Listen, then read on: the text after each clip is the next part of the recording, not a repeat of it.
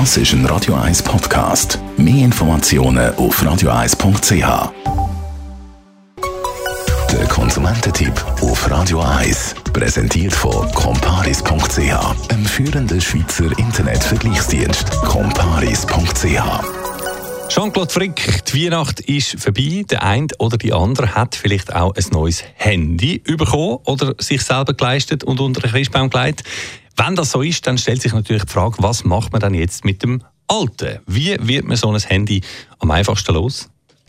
Zuerst würde ich mir mal überlegen, ob man das Handy wirklich möchte loswerden möchte. Oder ob es nicht vielleicht sinnvoller wäre, das zum Beispiel den Kindern weiterzugeben. Die haben vielleicht entweder noch gar kein oder noch älteres Modell. Oder auch in der Familie findet man im Allgemeinen einen Abnehmer, der sich dann meistens sehr freut, dass er ein neues Gerät überkommt. Ja, gut, okay, das stimmt. Aber was ist, wenn ich es jetzt verkaufen und nicht weitergeben da gibt es grundsätzlich zwei Möglichkeiten. Entweder ich verkaufe es selber auf Tutti, Ricardo oder sonst irgendeiner Plattform.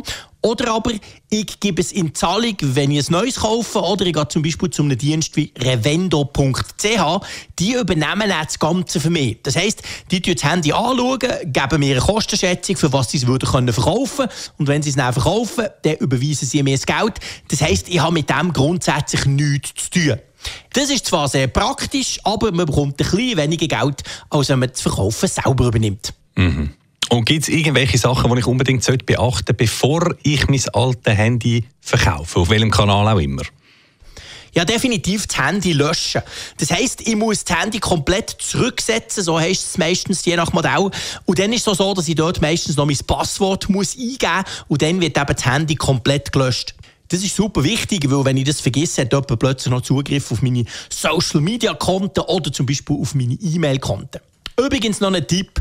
Was ich auf keinen Fall würde machen ist das Handy einfach irgendwo in einer Schublade verstauen. Das ist vor allem aus ökologischen Gründen total unsinnig. Erstens gibt es garantiert jemanden da draussen, der sich freuen würde, wenn er so ein schönes Handy hat, wie das jetzt nicht mehr brauchen Und zweitens ist es so, dass man es sonst auch ins Recycling zurückgeben kann. Das kostet einen nichts, aber dann tun spezialisierte Firmen dazu schauen, dass die wertvollen Rohstoffe, die in so einem Handy drin sind, wieder gewonnen werden. Voilà, das ist doch ein wichtiger Grund zum Schauen, dass das alte Handy nicht einfach verstaubt. Danke für die Informationen, Jean-Claude Frick.